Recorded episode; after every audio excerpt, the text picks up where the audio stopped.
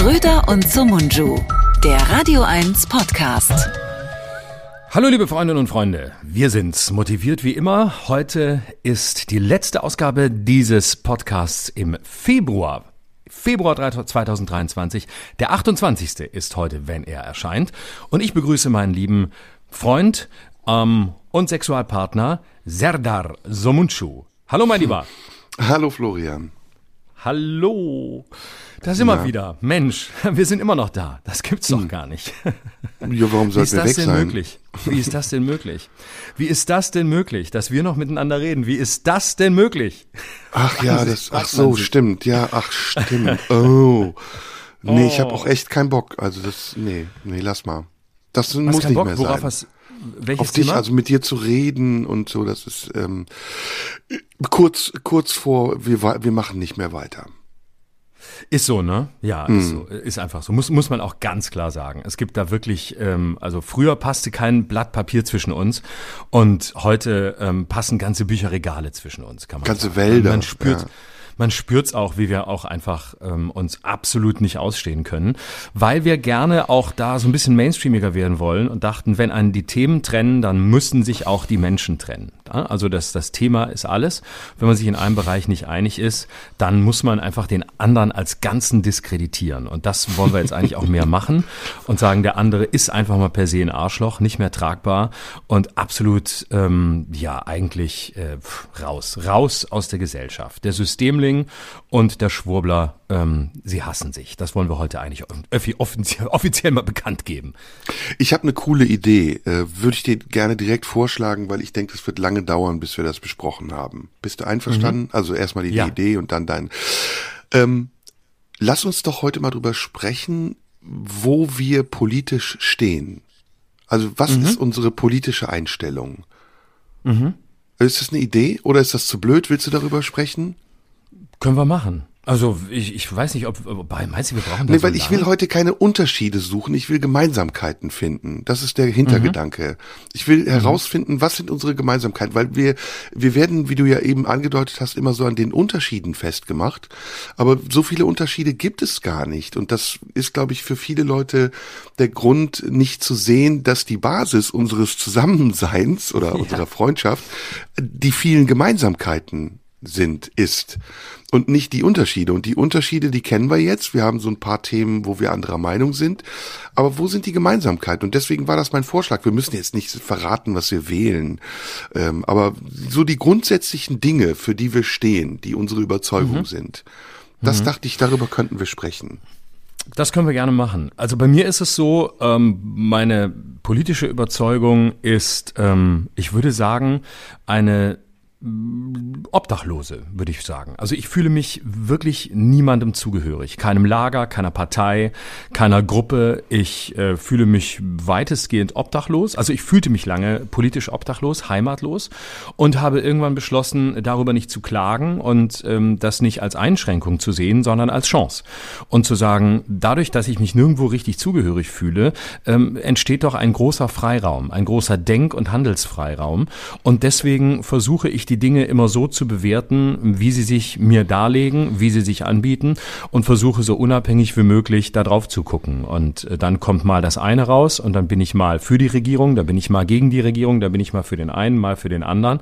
Und ähm, ja, das ist, glaube ich, meine, meine Grundhaltung. Also ich glaube, am wenigsten bin ich konservativ, also so, so als, äh, würde ich jetzt mal sagen, es gibt vielleicht ein paar Punkte, da wird man mir das auch nachweisen können, aber das ist so mir das fremdeste Lager. Alles, was irgendwie ähm, in alles, was fundamentalistisch ist, ähm, ist mir, glaube ich, im tiefsten Innern fremd. Aber ähm, ich halte mich da wirklich, ja, wie nennt man das? Ist man dann, ist man dann liberal, wenn man so ist wie ich? Ich weiß es gar nicht genau. Aber so würde ich mich sehen. Und ich finde das eine sehr, finde das eine sehr, für mich eine sehr befreite und eine sehr befreiende Haltung. Was andere dann draus machen, ist mir relativ wurscht, ob dann andere sagen, er gehört zu dem Lager oder zu jenem.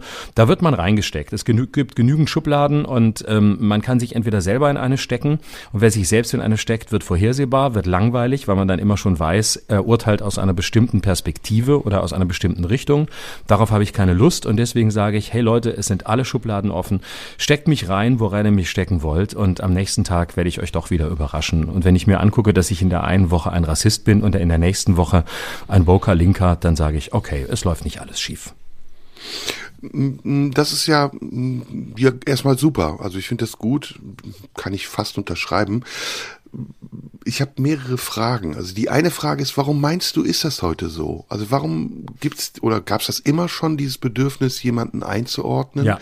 Und ordnest du auch ein? Also ob, bist du jemand, der genauso mit anderen umgeht, wie du möchtest, dass man mit dir umgeht? Mm, das kommt äh, drauf an. Also ich äh, hoffe, dass ich das tue, aber ähm, sicherlich gibt es auch Momente, wo ich ähm, ein Urteil spreche. Und es sollen ja auch andere über mich ein Urteil sprechen. Das ist ja völlig okay. Also ähm, ich in dem Moment, in dem man einen Gedanken in der Öffentlichkeit äußert, gehört er einem nicht mehr selbst. In dem Moment gehört er dem Raum der Öffentlichkeit. Und dann darf die Öffentlichkeit damit machen, was sie will. Und dann darf sie, deswegen meine ich, deswegen meine ich das mit den Schubladen auch gar nicht böse. Jeder darf dann damit machen, was er will. Und dann kann man mir vor vorwerfen, dass ich zu hart bin, dann kann man mir vorwerfen, dass ich intolerant bin oder was auch immer, weil natürlich spitze ich zu. Und sicher bin ich nicht immer zurückhaltend und sitze da und sage, oh, ihr seid alle ganz nett und ähm, im Grunde muss man, müssen sich alle auch irgendwie verstehen. Das ist eine Ebene, aber natürlich gibt es auch eine sehr zuspitzende Ebene. Und dann darf man mich da entsprechend auch äh, für kritisieren und dann darf man mir genauso gegenübertreten. Das nehme ich total sportlich und das ist völlig okay. Ich bin sicher nicht immer nachsichtig, also garantiert nicht. Sonst wäre ich, glaube ich, ich auch im falschen Beruf. Da sind wir, glaube also, ich, beide nicht. Ich merke jetzt gerade, du sprichst indirekt mit deinen Kritikern. Ich will das gar nicht äh, besprechen. Ich will was ganz anderes. Ähm, vielleicht muss ich das nochmal erklären. Ich will unabhängig von dem, wie wir wahrgenommen werden und wie man uns einordnet, mit dir darüber sprechen, wie wir selbst uns einordnen. Mhm. Und ähm, was unsere, ich benutze dieses blöde Wort jetzt mal, was unsere Werte sind oder wie wir in bestimmten mhm. politischen Dingen denken. Also wir können das gerne auch nach äh, Ressorts durchgehen, wie wir über nee. Wirtschaft denken oder oh Außenpolitik. Aber das klingt ja, das klingt ja wie ein, das klingt ja wie ein, wie, wie ein Text, wie ein Text auf Spiegel Online. Ähm, ja, ja. Meine Meinung in verschiedenen, in verschiedenen Kategorien in, äh, erklärt. Lesezeit dreieinhalb Minuten. Danach sollte es, danach sollte es verstehen. Nee, aber sein. du verstehst, was ich meine. Ich will ja, jetzt keine ja, Daily Topics mit dir besprechen, weil da kann man nee, unterschiedlicher nee. Meinung sein, sondern ich würde gerne über die Basics sprechen. Also woher mhm entsteht unsere Meinung zu Daily Topics. Und mhm. ich habe ja am Anfang gesagt, wir haben vieles gemeinsam. Also das, was du zum Beispiel über jegliche Form von Fundamentalismus gesagt hast, das sehe ich genauso. Sobald etwas in eine fundamentalistische Richtung geht, egal jetzt ob es Rassismus, Sexismus, was auch immer ist, bin ich dagegen oder handle dagegen, ob das jetzt auf einer Metaebene ist, die sich so anhört, als wäre ich eigentlich dafür, oder ob das, ob das direkt ist, das spielt keine Rolle. Aber es gibt ja auch noch andere Dinge. Es gibt ja auch noch ja, ich habe eben Ressorts dazu gesagt, aber wie bildest du dir deine politische Meinung? Du bist ja nicht wertneutral, du bist ja ein Mensch, nee. der schon sehr klare Werte und auch eine sehr klare Denke hat. Ja, klar. Ähm also ich, ich versuche so viel wie möglich mitzukriegen. Also ich versuche in alles rein zu lesen und alles rein zu hören, was, was ich, äh, was ich kriegen kann. Und ähm, ich versuche, ich versuche tatsächlich, ähm, was, was meine, also mal was, was die mediale Rezeption angeht, versuche ich so, so breit wie möglich, äh, so breit gestreut wie möglich Dinge mitzukriegen. Also das heißt, ich lese auch ganz bewusst ähm, das, äh, wo, womit ich am wenigsten bis gar nicht übereinstimme. Ich lese zum Beispiel auch äh, mit großer Freude Kommentare in der der jungen Freiheit. Und zwar nicht, weil ich das teile oder weil ich da irgendwie heimlich ähm, das, das geil finde und ähm, äh, wie, so ein, wie so ein Typ, der, der heimlich Pornos guckt, aber es nicht zugibt, äh, seine wahre, seine eigentliche Wahrheit da findet, sondern weil ich das wichtig finde, weil ich wichtig finde zu sehen, wie argumentieren unterschiedliche Lager, wie, und, wie argumentieren unterschiedliche Menschen. Ich lese aber auch echt viel in den sozialen Medien und finde das toll. Also ich finde zum Beispiel, dass man bei Twitter unendlich viel lernen kann. Also es gibt ganz tolle, gibt ganz tolle Bubbles da, ähm, Juristen Juristen, alle möglichen, die, die die Welt aus komplett anderen Perspektiven sehen. Und ich, ich profitiere einfach von sehr vielen, sehr unterschiedlichen Wahrnehmungen. Und das, äh, ich, ich bin immer, freue mich immer, wenn ich überrascht werde, sagen wir es so. Ich bin, bin da wirklich ein bisschen wie ein, ähm, wie so ein, wie so ein Spielkind, das sich einfach freut, wenn es, wenn es was völlig anderes erfährt, was es noch nie gesehen hat, womit es dann irgendwas machen kann, weil ich den, den spielerischen Zugang äh, zur Welt sehr wichtig finde. Und äh, das geht vielleicht ein bisschen mehr in die Richtung von dem, was du gemeint hast, weil dieser heilige Ernst, mit dem wir Debatten führen, der ist alltäglich. Ich finde es viel schöner, das Spielerische daran zu sehen, das Spielerische mit Einschätzungen und, und Wahrnehmungen. Das, das ist das, was mich interessiert. So eine Vitalität zu spüren beim Gedanken, den ein anderer einfach toll gedacht hat, egal in welche Richtung er geht. Was ist denn die Konsistenz deiner Ideale? Oder welche Konsistenz ha haben sie und was ist diese? Woraus bestehen diese Ideale? Wir haben ja alle Ideale, ne? geprägt durch ja. unsere Erfahrungen, die wir machen oder durch irgendwas anderes. Unser Denken bildet sich ja, das ist ja nicht da. Und woher kommt ja. das? Also woher hat sich dein Bilden, äh, dein Denken gebildet? Dein politisches Denken, nicht dein persönliches, was ja mm. verbunden ist. Was ja im, ineinander übergeht, genau. Mhm. Also ich würde, ähm, ich würde sagen, mein, mein Denken hat sich vor allem dadurch ähm, manifestiert, dass ähm, zum einen ich ähm, immer den Eindruck hatte, ähm, ja, kämpfen zu müssen gegen, ähm, zum einen gegen Autoritäten, das war, glaube ich, am Anfang so. Ähm, das liegt sicher auch an meiner Herkunft als ähm, Kleinstadtkind von der allein, allein, äh, allein großgezogen äh, von der Mutter. Da hat man immer irgendwie das Bedürfnis, ähm, äh, ja, gegen einen Mangel anzuarbeiten. Und weil einfach vieles nicht da war, was bei anderen scheinbar da war. Natürlich war auch vieles nicht da, was bei anderen sehr schwierig war. Nämlich, äh, ja, was weiß ich, ein Glaube Glauben an Autorität, weil es vielleicht ähm, eine sehr funktionale oder auch dysfunktionale Familie gab, wo man eher so dachte, ich suche das. Ich habe das immer nicht gesucht, ich war immer eher äh, autoritätskritisch. Das hat sich aber später verlagert und ich habe später gemerkt, dass mein eigentlicher Kampf ähm, auch meines Denkens und meiner Arbeit eigentlich den Dogmen gilt. Ich äh, alle, ich bekämpfe ah. alles, was dogmatisch ist, alles. Mhm. Das, das ist nicht das Einzige. Und deswegen denken die Leute dann immer, ja, ähm, man weiß ja gar nicht, wo der steht und was der, äh, nee, das ist auch gut, dass die Leute das nicht wissen, weil ich bin gegen alles, was dogmatisch ist. Ich bin gegen Instrumentalisierung aus allen Richtungen, egal wer was tut. Da gibt es für mich kein Gut und kein Böse. Ähm, da gibt es auch für mich überhaupt nichts, was, ähm, was mich da aufhält oder wo ich äh, eine irgendwie Credits gebe. Ja, ähm, da ist ja jemand, der eigentlich sehr gut war oder der dies und jenes getan hat. Das kann man mal mit, mit erwähnen. Aber ich lehne alles ab, was in irgendeiner Form kategoriell denkt oder versucht, irgendeine Form von Religion, Ersatzreligion, bedingungslosem Glauben, Überzeugung oder was auch immer ähm, zu äh, ja zu zu manifestieren. Das ist eigentlich das, das, was ich das das das oberste für das oberste Ziel meines meines Denkens und hoffentlich auch Handelns halte. Da habe ich da habe ich viele Fragen zu, aber bevor ich die Fragen stelle und bitte reagier nicht drauf, weil du weißt, das ist verfänglich. Ähm, kommt noch Kabarett? Okay. ähm, äh, ich ähm, ich glaube, ja, heute ja. Bist du, Fall. bist du ein Berufsoppositioneller oder ähm, trägert dich, ähm, also ich muss es nochmal wiederholen, ich bitte dich darum, äh, nicht weil ich irgendwie dich bevormunden möchte, du kannst tun, was du willst, aber mhm. lass uns nicht indirekt mit unseren Kritikern sprechen und äh, vermute nee, nee. nicht, dass ich dich irgendwie aufs Glatteis führen will. Mich interessiert das wirklich und ich habe mir wirklich mhm. Gedanken gemacht und mich gefragt, wo stehen wir beide eigentlich oder wissen wir überhaupt, wo wir stehen? Haben wir uns jemals mhm. darüber unterhalten, was wir wählen und warum wir etwas wählen. Wir reden so immer mhm. drumrum, aber wirklich darüber unterhalten haben wir uns noch nicht und vielleicht ist das blöd, das jetzt öffentlich zu machen. Aber was du gerade gesagt hast, hat bei mir viele Fragen aufgeworfen. Also zunächst mal, mhm. ich gehe mal mal Schritt für Schritt vor. Es klingt ja so ein bisschen mit den Autoritäten und den Dogmen so, als würde das einen Reflex bei dir auslösen, in eine Opposition zu gehen, wenn du merkst, dass irgendetwas versucht, dich in eine Meinung zu zwingen. Deswegen habe ich gesagt, Berufsoppositioneller. Denkst du dann noch über diesen Reflex nach oder ergibst du dich diesem Reflex oder merkst du erst später, dass der Reflex dich überkommen hat? Wenn er überhaupt da ist.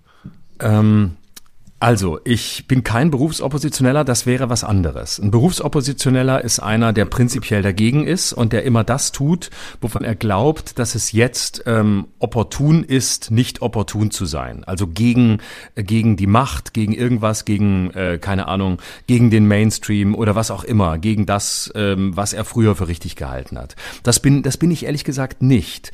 Ich glaube, ich bin ein Suchender und ich bin äh, bei allen Themen ein, ein Suchender und ähm, ähm, in allen Welten. Und das finde ich ganz, ganz produktiv. Also ne, man, man kann ja den Begriff des Suchens sehr negativ besetzen. Ja, das ist so ein ewig Suchender, der kam nie ans Ziel. Oder man, man kann es sehr produktiv fassen, nämlich ähm, man ist mit sich selbst auf der Suche und versucht immer wieder neu der Welt zu, zu begegnen.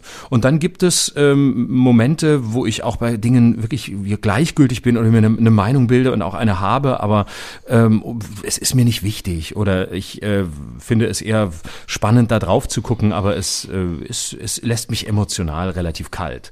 Und dann gibt es Dinge, wo ich ähm, durchaus das Gefühl habe, dass es gut ist, sich da klar, sich da klar zu positionieren.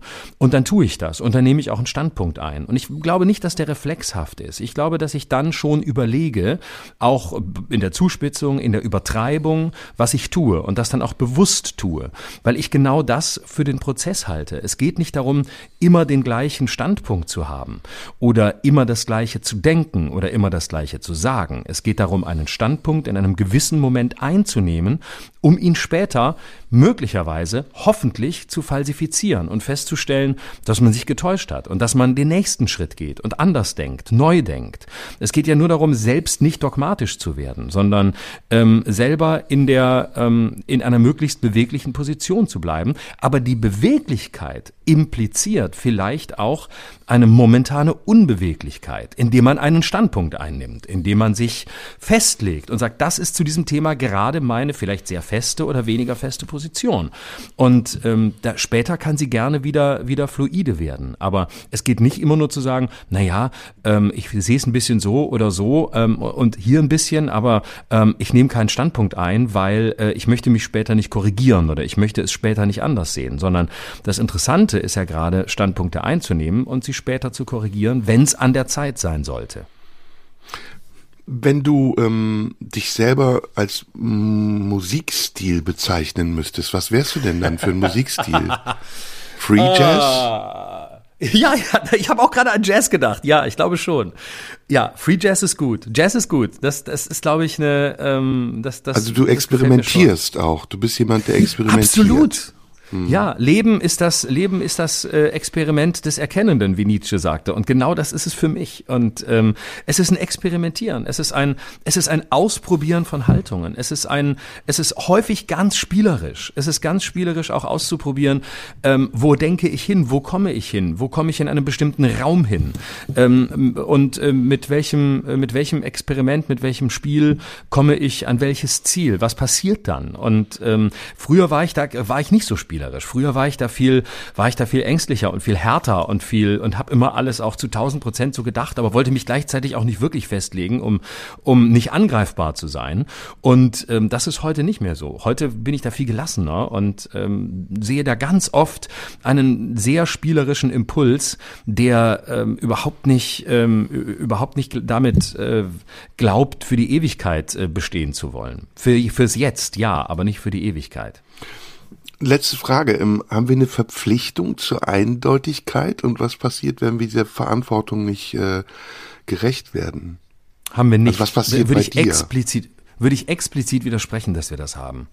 Ähm, das ist äh, also gerade in unserem in unserem Genre. Wir wir können eine Eindeutigkeit haben und das ist auch schön, wenn es die punktuell gibt. Aber es gibt alles andere als eine Verpflichtung dazu. Eindeutigkeit hm. ist Langeweile. Eindeutigkeit ist Vorhersehbarkeit. Eindeutigkeit ist Bräsigkeit. Eindeutigkeit ist auch Faulheit, ist auch Denkfaulheit. Gibt man uns ähm, Künstlern dann vielleicht eine Verantwortung, die wir gar nicht verdienen oder die gar nicht unsere sein muss?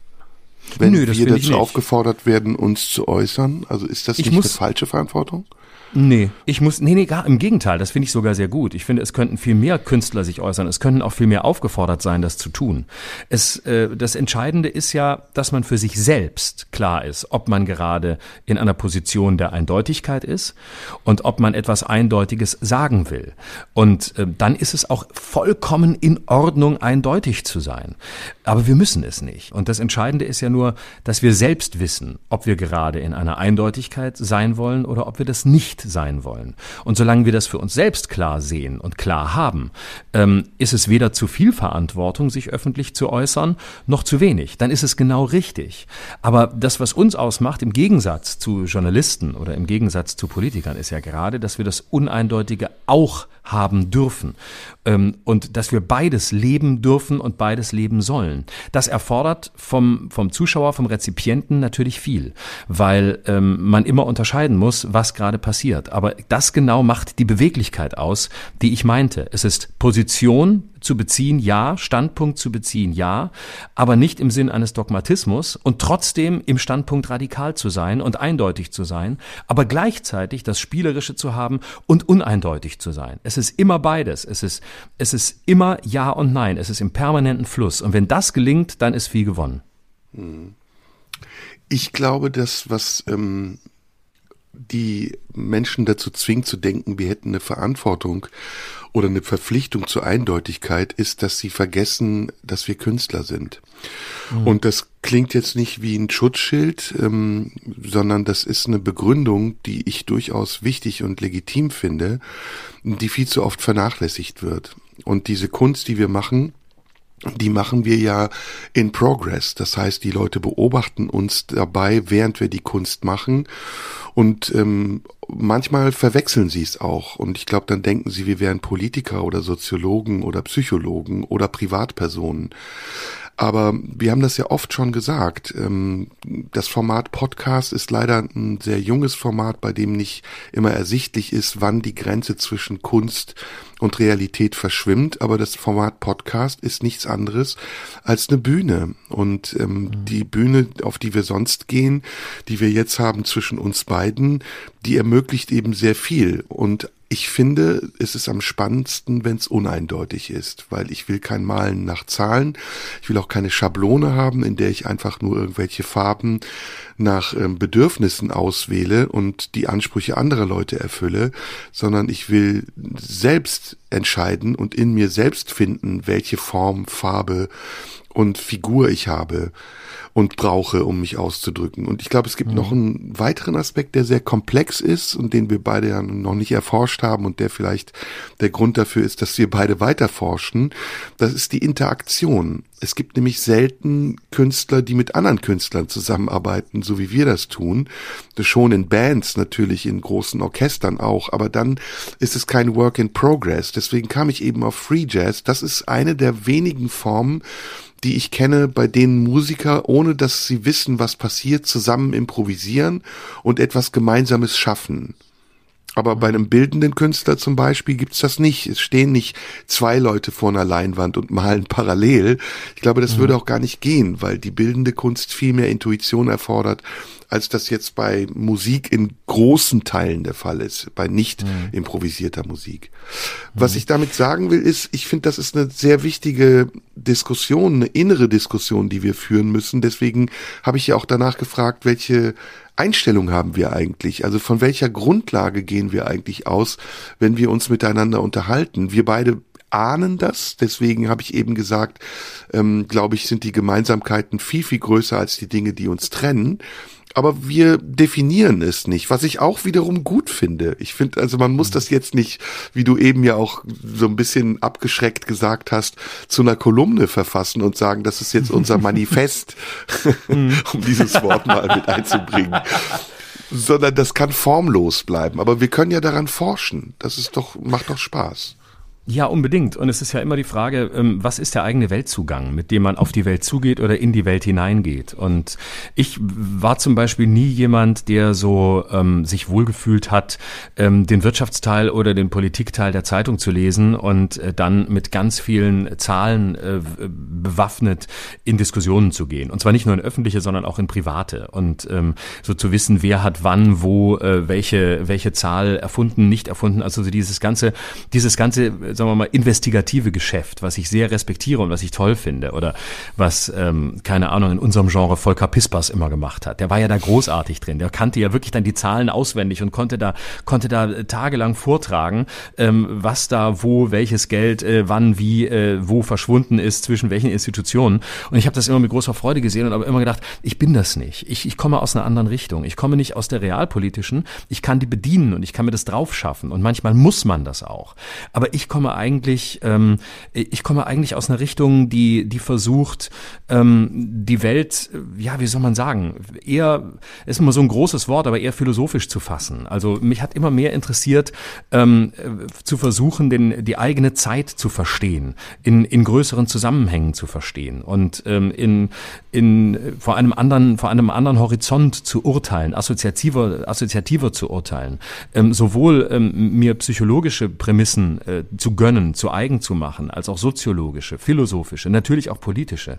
Und ähm, das ist eine, das ist eine wilde, wilde Mixtur geworden aus äh, Versuchen, die eigene Zeit irgendwie in Worte zu fassen und ähm, möglichst eben auch sich äh, den üblichen Schützengräben zu entziehen. Das gelingt nicht immer und manchmal muss man auch Teil einer Debatte sein und darf sich auch wirklich äh, in den, ja, ich sag mal, in den Schützengraben werfen. Auch das ist okay.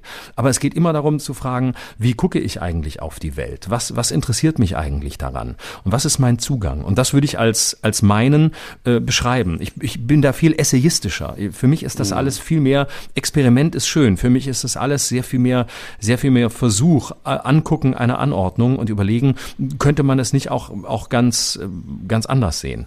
Mhm.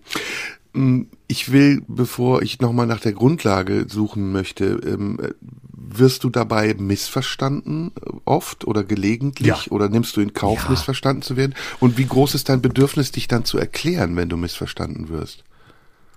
Das kommt drauf an. Also da würde ich unterscheiden. Ich äh, habe dann das Bedürfnis. Oder ärgert mich, es äh, dich sogar, entschuldige. Ja, es kommt drauf an. Also es gibt eine Form von Missverständnis, die alltäglich ist, die einfach passiert äh, in dem Moment, in dem man sich auf einer öffentlichen Bühne äußert und positioniert. Dann gibt es immer Versuche, einen einzuordnen, gibt es Missverständnisse, dann gibt es Leute, die, äh, wo man das Gefühl hat, die haben nichts von dem verstanden, was man sagt. Da muss ich nichts dazu sagen, das nehme ich hin. Das interessiert mich aber auch nicht. Ich nehme das zur Kenntnis. Das sind Einengungen und bewusste Missverständnisse dessen, was ich sage und denke. Und ähm, da gibt es Leute, die haben ein Interesse dran, das auch so misszuverstehen und das dürfen sie auch. Das, das sollen sie auch. Das man kann ja auch eine Situation missverstehen. Ne? Also man kann genau. ja auch eine Situation, ein Theater mit einem Restaurant verwechseln oder mit einem genau. öffentlichen Klo. Genau, und dann gibt es Situationen, wo man äh, sagt, so, an dieser Stelle ähm, habe ich ähm, etwas gemacht, wo ich selber sage, ah nee, also ähm, das war das war nicht gut von mir. Das das das nervt mich. Da, da nerve ich mich selbst. Da ärgere ich mich über mich, weil ich in einer Art und Weise gehandelt habe, wie ich es mir nicht angemessen fand. Aber bist du dann nicht abhängig? Bist du dann nicht abhängig Nö. von der Rezeption, weil du musst doch eigentlich anstreben, autonom zu sein. Natürlich, das bin ich ja auch. Aber ein Teil der Autonomie besteht auch darin, sich selbst korrigieren zu können. Auch das ist autonom. Und es ist auch autonom, das, was einem zugetragen wird, das, was man wahrnimmt, ähm, für sich zu bewerten und zu sagen, vielleicht haben ja auch andere Recht mit dem, was sie sagen. Ja, nur, nur warum korrigierst du dich, ist die Frage. Korrigierst du dich wegen der Reaktion oder korrigierst du dich, weil du in inneren, eine innere Erkenntnis hast? Ganz ehrlich. Ähm, beides. Also es gibt die Situation, wo es von außen kommt, wo ich einfach sage, ja, da habe ich krass, ich glaube, da haben, da hat jemand was Richtiges gesehen. Das muss ich, das muss ich gerade mm, ziehen. Mm. Das möchte ich so nicht stehen lassen. Und es gibt ja von außen auch sehr viel Produktives, äh, womit man viel arbeiten kann und wovon man viel lernen kann.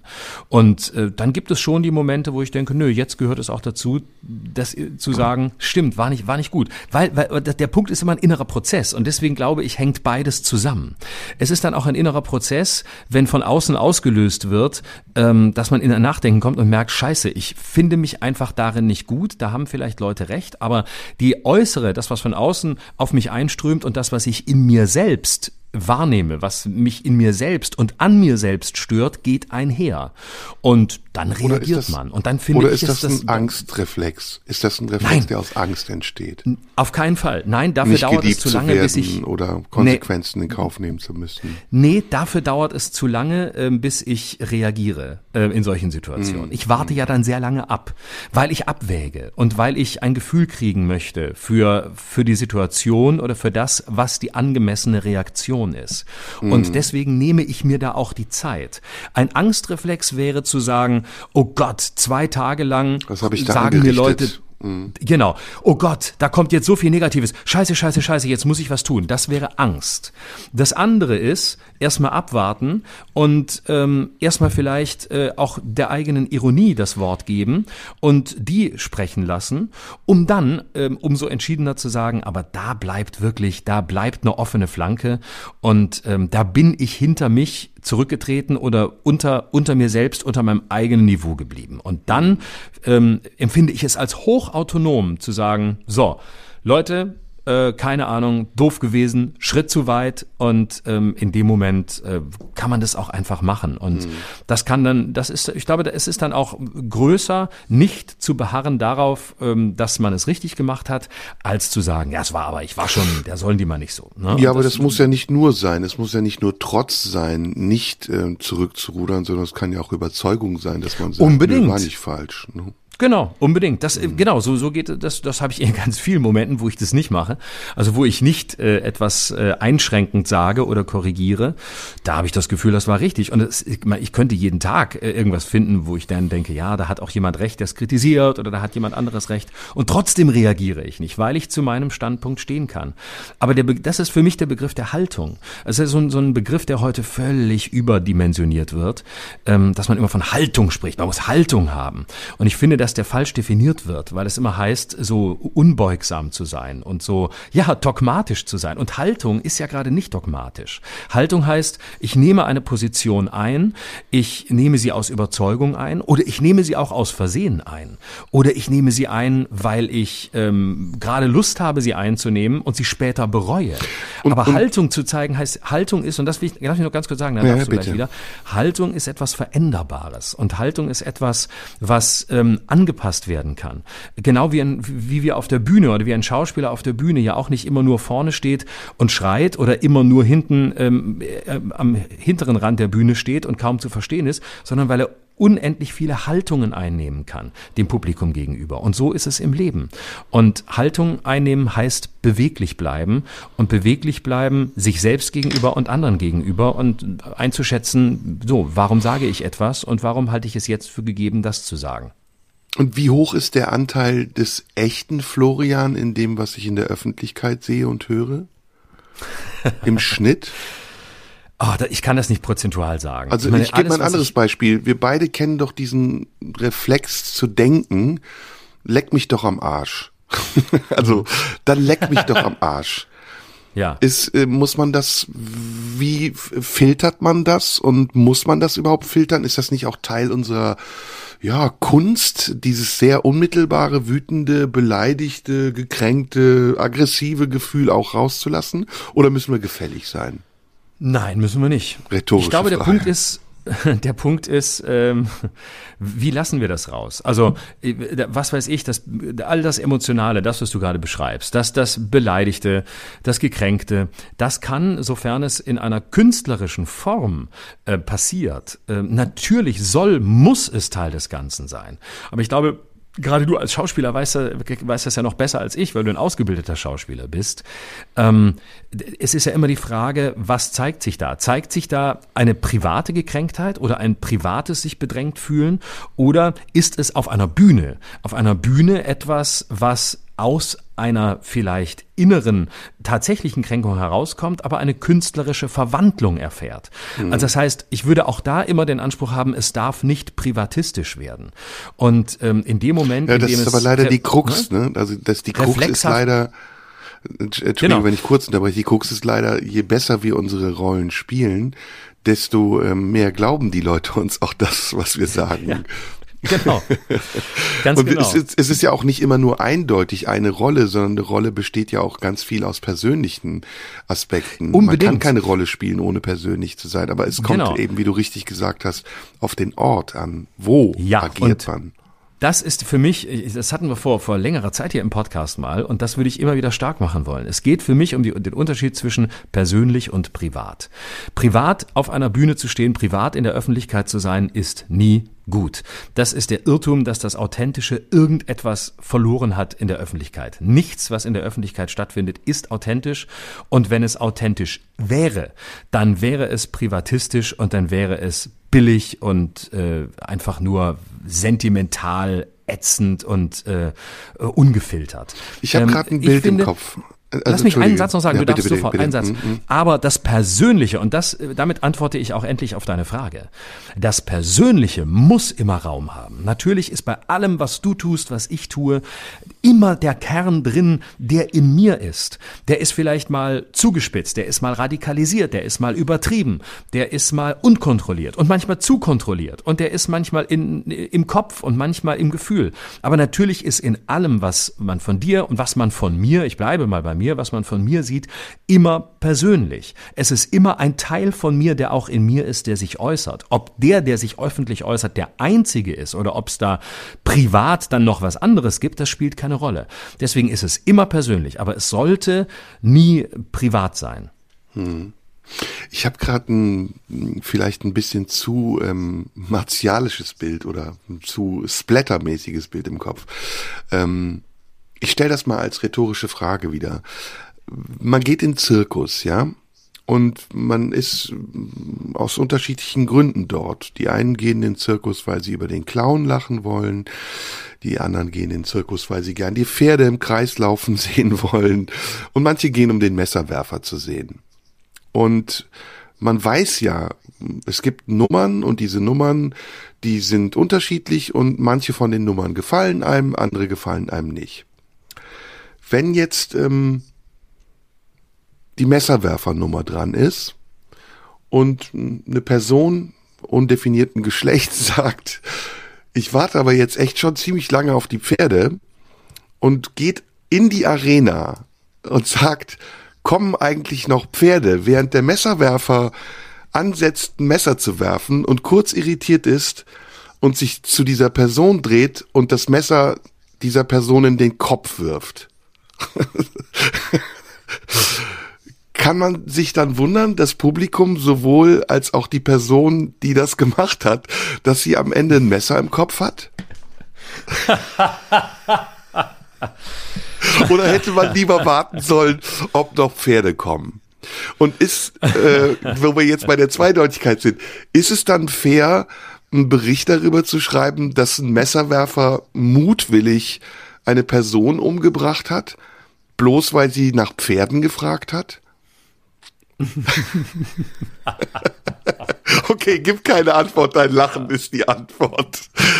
So, also ich wollte über mich was erzählen. Jetzt haben wir ganz viel über ja, dich gesprochen. Genau. Ähm, ich bin dir sehr ähm, dankbar auch dafür. Bitte, Darf ich noch einen Satz? Ja, ich wollte schon die ganze Aber Zeit sagen, nicht so sehr es geht aus. Hier die ganze also, Zeit, es geht hier die ganze Zeit um mich. Ähm, ich äh, gib keinen Anlass ich, mehr, es noch deutlicher zu machen. Nein, nein. Ich versuche zu ergänzen. Darf ich ergänzen? Ja, du ja, hast bitte, einen bitte. Teil gerade in einem Bild sehr schön beschrieben und ich möchte den anderen Teil gerne ergänzen. Ähm, wenn äh, jemand ähm, auf einer äh, auf einer auf einer auf einer Theater auf einer Theaterbühne steht und ähm, aus der aus der aus der Situation heraus ähm, Sätze sagt, von denen er selber denkt, ey, I'm the clown. Ich kann alles sagen, dafür bin ich doch Clown. Und ich darf auch über die Stränge schlagen. Ich darf auch verrückt sein. Ich darf auch mal äh, drüber sein. Dafür mache ich den Beruf. Und dann äh, kriegt man aber mit, hey, Oh wow, ähm, die Worte, die man selbst gewählt hat, kommen aber bei anderen ganz anders an. Und die verstehen das völlig anders und die, die verstehen die Worte, die man gesagt hat, ähm, auch als ähm, Beleidigung ihrer selbst. Und die sind enttäuscht über denjenigen, von dem sie dachten, ähm, zu wissen, dass er so nicht ist. Und dann fängt man an nachzudenken und denkt, scheiße, möchte ich der sein, als der ich gesehen werde? Gibt es Gründe so zu sein? Bin ich der? Dann ist es in Ordnung. Dann bin ich halt so. Und dann das bin ist nur ich ein vielleicht Denkfehler. Du sprichst nicht über die Situation vor Ort, sondern über die Interpretation der Situation vor Ort, die dann wiederum beurteilt wurde von Leuten, die gar nicht vor Ort waren. Ja, aber trotzdem. Weil die Situation vor Ort war ja anders und die Reaktionen waren ja auch komplett anders. Ja, aber entscheidend ist ja, man sendet ja nie nur für das Publikum, vor dem man steht, Das sondern stimmt. man sendet Gutes ja Argument, immer für einen großen Raum weit darüber hinaus. Sonst müssten wir die, sonst müsste man eine Veranstaltung ausschließlich in diesem Raum machen und dann wäre klar, hier wird auch nie jemand drüber sprechen und hier wird Ja, nie aber man jemand sendet urteilen, auch weil nicht es nur Ausschnitte, ne? Man sendet aber nicht nur Man sendet-. Ausschnitte, sondern das wird ja au- in Ausschnitten verarbeitet. Das, was man sendet, Ja. ist was Komplettes. Man, natürlich, aber man sendet, äh, man sendet einen bestimmten Teil und wie gesagt, alles, was man sendet, ist im Interpretationsraum derer, die es wollen. Ab dem Moment sind es nicht mehr die eigenen Worte, sondern gesendete Worte. Und dann ist die entscheidende Frage für einen selbst und die ist offen in beide Richtungen und beide Haltungen sind legitim. Die eine Haltung ist zu sagen, hey, egal was ihr jetzt daraus macht, es ist mir scheißegal. Und wenn ihr mich für das größte Arschloch der Welt haltet, dann tut das. Vielleicht bin ich das. Und die, die mich richtig verstehen, die werden sehen, dass ich es nicht bin. Ich halte die Klappe und verachte alle, die hier Scheiße reden. Völlig legitim. Punkt. Sehr richtig. Mache ich auch oft, denke ich auch oft. Und dann gibt es Situationen, wo man sagt, hey, da kommt viel zurück, wovon ich selbst denke, ah, ja, da kommt ein Bild zurück, egal in welchem Zusammenhang es entstanden ist und egal welche Absichten die Leute haben. Aber es kommt ein Bild zurück, von dem ich sage, okay, bin ich der, möchte ich der sein? Und dann muss ich eine Entscheidung treffen und sagen, wenn ich das nicht möchte, dann muss ich sagen, was genau ist der Punkt, wo ich mich getäuscht habe, was habe ich ausgelöst und wie sage ich dann auch, ähm, nee, das war drüber, das war einfach daneben. Nee, und das, das- halte ich das- für ganz wichtig. Und das das, halte ich dann nicht. für einen Akt der Souveränität, genauso wie, wie die andere Haltung einzunehmen. Ja, da stimme ich nicht ganz überein. Also ich weiß, was du meinst, aber es gibt ja Regeln. Und wer Regeln bricht, der muss damit rechnen, dass ähm, Regeln gebrochen werden. Ganz einfach. Und ähm, wer sich nicht an Regeln hält, der darf nicht erwarten, dass äh, sich andere auch an Regeln halten. Insofern ist ähm, andere Frage, ich formuliere es anders. Sind wir da, ähm, wird da etwas aufgezeichnet, wenn wir arbeiten, was eigentlich ein Abend ist, ein- eine Live-Vorstellung und dann wird die Aufzeichnung nochmal zu einem eigenen Ding? Oder machen wir das, weil wir wissen, dass wir aufgezeichnet werden? Ich glaube, da haben wir unterschiedliche Perspektiven. Ich glaube, ich sehe das eher als Live-Ding und es wird aufgezeichnet. Deswegen ähm, mache ich das bei meinen Vorstellungen zum Beispiel nie. Ich verbiete sogar den Zuschauern, das mit aufzuzeichnen per Handy. Ich weiß nicht, wie das bei dir ist, weil eine Reproduktion eines Abends den Abend immer verfälscht. Äh, Selbst wenn du den Abend komplett senden würdest, ist das ganz anders, das zu Hause zu sehen, als in diesem Raum zu sitzen und diese ganze Übertragung der anderen Zuschauer mitzuspüren. Das kann manchmal auch dazu verleiten, ungerecht zu reagieren. Aber gerade das ist ja die, Dynamik eines solchen Abends, der wir uns bewusst aussetzen. Wenn du das dann reproduzierst und jemand guckt das alleine zu Hause und noch schlimmer, wenn es dann verfälscht, verkürzt reproduziert wird, um damit einen ganz tendenziösen Eindruck zu erwecken, der eher eine persönliche Motivation hat als eine sachliche, dann hat's gar nichts mehr mit dem Ursprung zu tun und verfälscht es nur noch. Ja, ich, das sehe ich nicht ganz, äh, das sehe ich nicht ganz so. Äh, Das kommt natürlich drauf Ich an. weiß. Also wenn du in deiner, wenn du in, äh, wenn, wenn du in deiner Live-Show bist und ähm, wirklich nur für den Saal arbeitest, äh, stimme ich dir völlig zu. Wenn du aber über den Saal hinaus arbeitest, weil du weißt, dass es aufgezeichnet wird, so wie wir das jetzt hier auch tun und nur dort sitzt Publikum, ähm, dann ist das, dann ist das was anderes. Und ich bin tatsächlich, ähm, der Unterschied, glaube ich, zwischen uns ist, für mich ist, ähm, ob es tendenziös ist oder nicht, ist, ist mir völlig, ist mir völlig egal, ob da Leute jetzt gegen mich sind oder ob die mich hassen oder sowieso schon immer nicht mochten und jetzt die Situation nutzen oder ob das Leute sind, ähm, die äh, wirklich in einem bestimmten Moment enttäuscht sind. Das ist mir relativ, das ist mir relativ egal. Das interessiert mich auch nicht. Ich mich interessiert, ähm, was sind die Worte, die mir gegenüber benutzt werden und was lösen sie aus. Und ich habe ein sehr klares Raster in mir, sehr viel auszusortieren, wovon ich weiß, dass es äh, mich nicht beschäftigen muss, weil es äh, persönlich motiviert ist, weil es aus irgendeiner einer äh, mir fremden Ideologie-Richtung kommt, äh, weil es Leute sind, die eben äh, schon immer eine bestimmte Haltung zu mir hatten, äh, die eine der Antipathie ist. Das kann ich sehr schnell aussortieren. Es ist wie Kritik, die einem egal ist und Kritik, die trifft. Das kennen wir alle. Ne? Es gibt Leute, die kritisieren einen, nicht nur in der Öffentlichkeit. Ich glaube, das ist für jeden so. Man wird kritisiert für etwas und dann gibt es Leute, da merkt man, das trifft nicht, das ist egal. Die können sagen, was sie wollen. Und dann gibt es Leute, wo du sagst, oh wow, der trifft einen Punkt in mir, der, der, der löst in mir etwas aus. Also die gute Kritik ist ja immer die, die die eigene Selbstkritik auslöst oder die Frage auslöst, wie es mit der eigenen Selbstkritik steht. Und die treffende Kritik, ähm, die darf man bei sehr genauer Aussortierung und bei sehr genauem Hinschauen ähm, durchaus ernst nehmen. Man muss nicht, aber man darf. Und dann kann man damit umgehen. Und dann darf man auch äh, ähm, ja in einem in einem sehr ruhigen Akt und einem sehr entschiedenen Akt und überlegten Akt sagen, Leute, ähm, heute anders als damals. Und ähm, das ist für mich, äh, das, das ist, glaube ich, für mich Kann ich die, verstehen. die, die Wasserscheide sozusagen. Kann ich verstehen, ist, liegt auch daran, dass wir da unterschiedliche Positionen, aber auch unterschiedliche Perspektiven hatten. Und ich finde das auch gar nicht falsch oder ich würde das auch nicht kategorisch ausschließen. Aber in dem Punkt ähm, erleben wir es, glaube ich, auch aufgrund der ähm, unterschiedlichen Sichtweise auf die Situation anders. Also ich, ich Ja. möchte, ne, also du, du hast dich da anders wahrgenommen als ich Absolut. oder ich habe mich anders wahrgenommen. Aber ich würde das gerne mal, darf ich kurz oder wolltest du noch was sagen? Letzter Satz, und das ist, glaube ich, der Unterschied. Und das jetzt, jetzt werden wir mal ganz kurz konkret. Das ist der Unterschied. Ähm, es geht ja, wir reden ja gerade äh, die ganze Zeit darüber, ähm, dass ich mich bei Instagram äh, ent, äh, quasi entschuldigt habe ähm, für für die für die C und A Anorak-Situation. So, warum habe ich das getan? Und das habe ich dir ja auch am Telefon vorher gesagt. Der und genau, der Unterschied ist das, was du gemacht hast, nämlich ich zahle 50 Euro dafür, dass sie gehen. Das war ein künstlerischer Akt. Das war ein einwandfreier künstlerischer Akt. Das ist eine Art theatral mit einer Situation umzugehen und das war wasserfest. Alles andere ist Geschmackssache. Ob man sagt, ich finde, der war der war verletzt, der war arrogant, der war herablassend oder der war souverän, ist ist wirklich eine Sache des Geschmacks. Das zählt aber nicht, weil es handwerklich super sauber war. Ähm, das war einfach, äh, das war ein toller theatraler Moment. Alles andere ist Geschmackssache. Aber der andere Typ, der dann sagt, hau ab mit deinem C&A-Anorak und geh saufen in Marzahn, der macht keinen künstlerischen Akt mehr. Der wird persönlich, der wird sogar privat.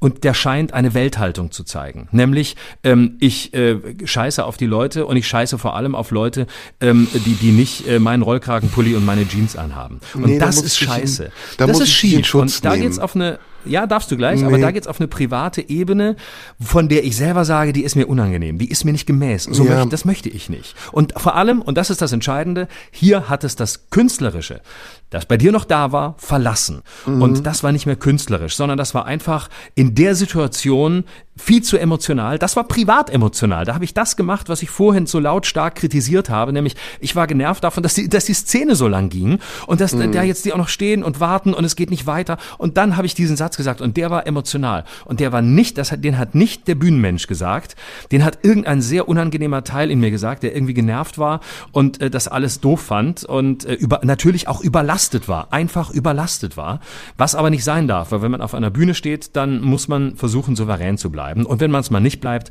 dann zieht man das gerade und das habe ich dann auch aus voller Überzeugung getan. Da muss ich dich in Schutz nehmen. Also jetzt reden wir doch drüber, obwohl wir es eigentlich nicht als Ansprache indirekte machen wollten. Ist ja, auch Ja, das ist, ist ja auch eine okay. Improvisation. Auch das ist ja eine Improvisation. Das ist Free Jazz. Ähm, ich mach mal als Überschrift Don't stay in the kitchen when you can't stand the heat. Ne? Also gilt für uns, gilt aber auch für diejenigen, die kommen. Und es gibt da klare Regeln und wer sich nicht an diese Regeln hält, der muss damit rechnen, dass auch die sich nicht dran halten, die auch ihre Regeln haben. Es gibt viele Beispiele. Ich habe eben das vom Zirkus genannt. Das war ein, vielleicht ein sehr poetisches Beispiel. Es gibt aber auch andere Beispiele, die sehr konkret sind. Tennisspiele. Es ist mittlerweile üblich, während äh, Tennisspielen, in denen es um viel geht, für die Sportler geht es um Geld, um Ruhm, um Gewinn und Niederlage, äh, zu stören. Die Spieler einfach beim Aufschlag zu stören, dadurch, dass man dazwischen ruft, dass man hackelt. Und die Spieler beschweren sich und sagen, ich kann mich nicht konzentrieren, wenn jemand hier reinruft. Und oft werden diese Leute rausgeführt von Sicherheitspersonal, weil das nicht in Ordnung ist. Und diese Regeln gelten auch für ein Theater. Diese Regeln gelten auch für Fußballspiele, in denen es um ganz viel geht. Es geht um Sieg und Niederlage. Und wenn dann ein Flitzer auf den Platz läuft, dann wird das Spiel unterbrochen. Und dann ist vielleicht die ein oder andere Mannschaft so irritiert, dass sie in der nächsten Sekunde ein Tor kassiert. Also die Diskussion darüber, ob man sich nicht lieber gemeinsam an Regeln halten sollte, um sich nachher nicht darüber zu beschweren, dass Regeln gebrochen wurden oder nicht eingehalten wurden, die wird mir hier viel zu oberflächlich geführt. Und ich möchte noch einen Kontext herstellen. Der gesamte weitere Verlauf, mindestens der ersten Hälfte dieses Abends im Tippi, war gestört, war aus dem Lauf gebracht und war thematisch nicht so, wie er gewesen wäre, wenn diese eine Person sich nicht das Recht genommen hätte, gegen 500 andere Personen, die mit im Saal anwesend waren, ihren eigenen Egoismus zur Schau zu stellen und eine Regel zu brechen. Und dass wir darauf reagieren, menschlich reagieren, vielleicht zu privat reagieren, das muss man in so einem Moment in Kauf nehmen, akzeptieren und respektieren. Dieses Wort ist sehr wichtig. Und wenn wir dabei über die Stränge schlagen, wenn das Messer des Messerwerfers im Kopf landet oder der Flitzer plötzlich gefault wird, weil der Verteidiger eine Blutgrätsche macht und nicht unterscheiden kann, ob es ein Flitzer ist oder sein Gegenspieler, dann ist es unfair, sowohl von der Presse als auch von denen, die es im Internet kommentieren, zu sagen, da hat jemand einem anderen Unrecht getan, ohne den Kontext zu erwähnen. Nein, da hat jemand aus Egoismus, aus Geltungsbedürfnis, aus falsch verstandener, äh, als, aus falsch verstandener Regel etwas getan, was dazu geführt hat, dass diese Situation in Ansätzen eskaliert ist und sogar noch humorvoll gelöst wurde. Denn wir äh, haben ja daraus dann das Ganze ne, noch in eine Show eingebunden. Aber was mich persönlich zum Beispiel viel mehr geärgert hat, ist, dass nicht darüber gesprochen wurde, wie sehr der Einfluss dieses Ereignisses den Abend dann auch noch nachhaltig beeinflusst hat und man uns nicht gesagt hat, ey schade, euer Thema hätte mich doch weiter interessiert oder diejenigen, die es eigentlich gut fanden, dass wir eben nicht Kabarett gemacht haben, sondern über was Persönliches Nazis gesprochen haben, was sie sonst übrigens ganz oft gutieren, nicht gesagt haben, hey, gehen Sie doch raus, wenn es Ihnen nicht gefällt. Er hat doch sogar vor den Leuten Ihnen mehr als Ihr Eintrittsgeld zurückgegeben. Ja, das wäre zum ja. Beispiel meine Meinung. Naja, man kann natürlich äh, lange, lange jetzt drüber streiten. Aber wir äh, dürfen welche, nicht vergessen, letzte Ergänzung, es gab ja sogar noch ein Insistieren. Es gab ja noch eine Selbstinszenierung. Es war ja nicht so, dass jemand, dem es nicht gefallen ist, gegangen ist, selbst nachdem die, die er angesprochen hat auf der Bühne, ihm gesagt haben, ey, wenn es dir nicht gefällt, ich gebe dir sogar dein Geld zurück, sondern es gab eine weitere Inszenierung, eine Rückkehr, Interviews in Zeitungen und das sich zum Opfer machen in einer Situation, in der man eigentlich wissentlich Täter gewesen ist. Also ich, ich, muss, ja, zwei Sachen dazu. Ich, das erste ist, ähm, man kann natürlich lange darüber diskutieren, was sind die Regeln eines bestimmten Raums. Und Fußballspiele, Tennisspiele, gebe ich dir absolut recht. Auch der Raum des Theaters, wo ein, äh, wo ein festes Stück gespielt wird oder ein festes Respekt Programm gespielt ist da die wird. Regel. Völlig klar. Natürlich kann, ich nehme jetzt mal bewusst die Gegenposition ein. Natürlich kann man sagen, da sitzen zwei Leute, die sich die Bälle zuwerfen, die gerade über äh, Diäten und über Fastenkuren und über alles Mögliche reden und die offensichtlich auch improvisieren, was ja auch ja, Part und wer unseren Podcast kennt, der ist. weiß, dass wir das genau. oft tun. Wir haben in den Folgen davor genau. über unsere gescheiterten Beziehungen gesprochen. Du hast über deine Kindheit gesprochen. Das stimmt ja nicht, dass wir in diesem Podcast Kabarett machen, sondern genau. auch Kabarett kommt. Ja, aber das meinte ich nicht. Das, das war nicht der Punkt, auf den ich hinaus wollte, sondern man könnte auch, und du spürst, ich werde dabei absichtlich ganz spielerisch, weil ich es auch mit einem großen Abstand mittlerweile sehe. Man könnte auch sagen, ja gut, ähm, da sind zwar Leute, die improvisieren, jetzt improvisiert da mal jemand aus dem Publikum mit und stellt mal eine Zwischenfrage und erwartet in dem Moment von diesen beiden souveränen Affen da oben, die bisher so souverän über äh, ihr, ihr Privatleben reden konnten, dass sie mit dieser Person auch spielerisch beispielsweise umgehen. Auch das ist eine Haltung, die man einnehmen könnte und einfach sagen, ja gut, dann reden wir halt zwei Minuten mit der und äh, dann fragen wir mal, gucken wir mal, ob wir Kabarett ja, machen oder nicht. Florian, das, das hieß ja, dass bei einem Free Jazz Konzert die Zuschauer ihre Saxophone auspacken und mitmusizieren. Wer weiß, kommt vielleicht bald. das ist ja ein Happening. Es kommt vielleicht Wir reden bald. ja hier nicht über ein Happening. Wir sind ja nicht in einem Workshop, sondern da ist eine Ja. Bühne und da ist ein Zuschauerraum. Und der wird ja schon Natürlich. unterwandert dadurch, dass die Leute fressen und saufen, während wir agieren.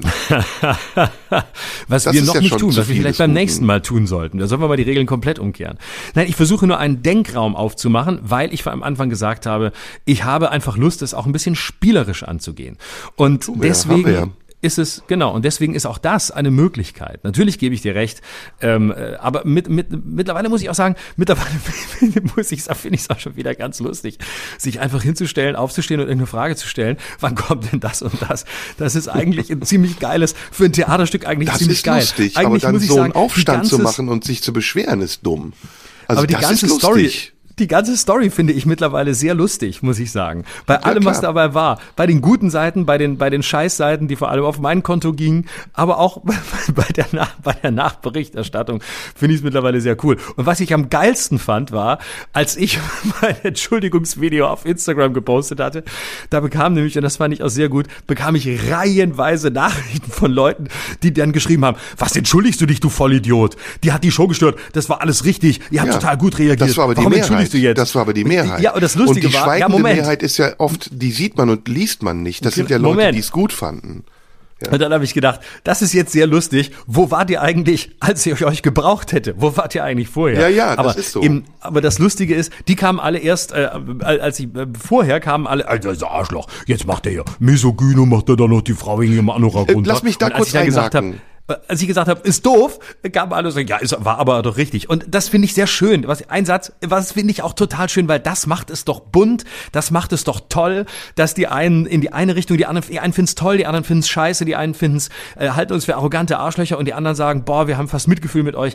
Das macht das Leben aus. Ich sehe das ja, aber da bin ich doch komplett deiner Meinung. Cool. Das ist, äh, sehe ich genauso. Aber ähm, was ich ja, ich, worüber ich rede, ist ja, dass eigentlich Misogyne an der Sache ist, dass in der Berichterstattung die Frau, die alte Frau, so dargestellt wird, als wäre sie nicht dazu in der Lage, sich selbst zu wehren und bräuchte irgendjemanden, der ihr einen Anwalt gibt.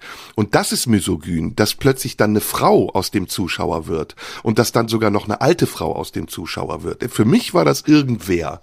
Ja, mir war das egal, ob das eine Frau oder ein Mann ist. Und deswegen, ich würde gerne mal den Bogen schlagen wieder zum Anfang. Das war meine ursprüngliche Idee und die würde ich auch gerne nochmal wieder aufnehmen. Nämlich, was sind unsere Ideale? Was bringt uns dazu, das zu tun, was wir tun? Für mich ist das, was ich bisher getan habe auf der Bühne, immer sichtbar gewesen. Und meine Idee von dem, was ich tue, habe ich mehrfach erklärt. In, in so vielen Dingen, dass ich es eigentlich heute fast schon redundant finde, das immer wieder aufs Neue zu tun. Ein paar dieser Grundsätze sind, dass ich Menschen respektiere, dass ich Menschen, egal woher sie kommen, an was sie glauben, welches Geschlecht sie haben oder mit wem sie ins Bett gehen und welche sexuelle Orientierung sie verfolgen, respektiere. Respektieren bedeutet aber auch, dass ich sie ernst nehme und dass ich sie auf Augenhöhe betrachte und dass ich sie nicht kategorisch ausklammere, weil ich sie für eine Minderheit halte, die sich nicht selbst in Schutz nehmen könnte, wenn sie sich von mir angegriffen fühlt, sondern weil ich uns alle für eine gleichberechtigte Gruppe halte. Deswegen ist das Motto meiner Arbeit immer gewesen, jede Minderheit hat ein Recht auf Diskriminierung und dieses Motto hat sich nicht geändert.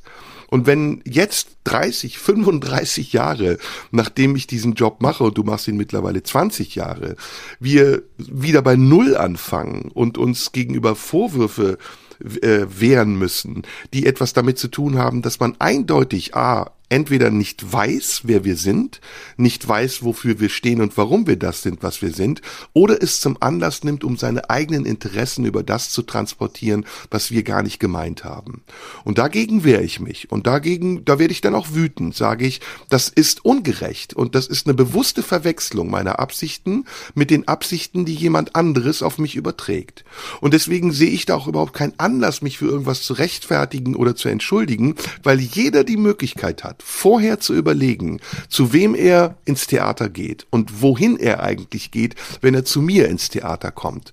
Und wenn er das nicht tut, oder wenn er enttäuscht ist, weil er vielleicht eine andere Erwartung hatte, dann bleibt das dein gutes Recht, darüber zu schimpfen, zu gehen, nicht mehr wiederzukommen, im Zweifelsfall sogar sein Geld zurückzuverlangen oder in irgendeiner Form sich öffentlich darüber zu äußern. Aber er kann nicht von mir erwarten, dass ich mich dann mit dem, was ich tue, an seine Bedürfnisse anpasse. Und schon gar nicht, wenn ich von dem, was ich tue, genauso überzeugt bin, wie ich es vor 30 Jahren war, als ihm vielleicht eine andere Aussage, die ich gemacht habe, gefallen hat.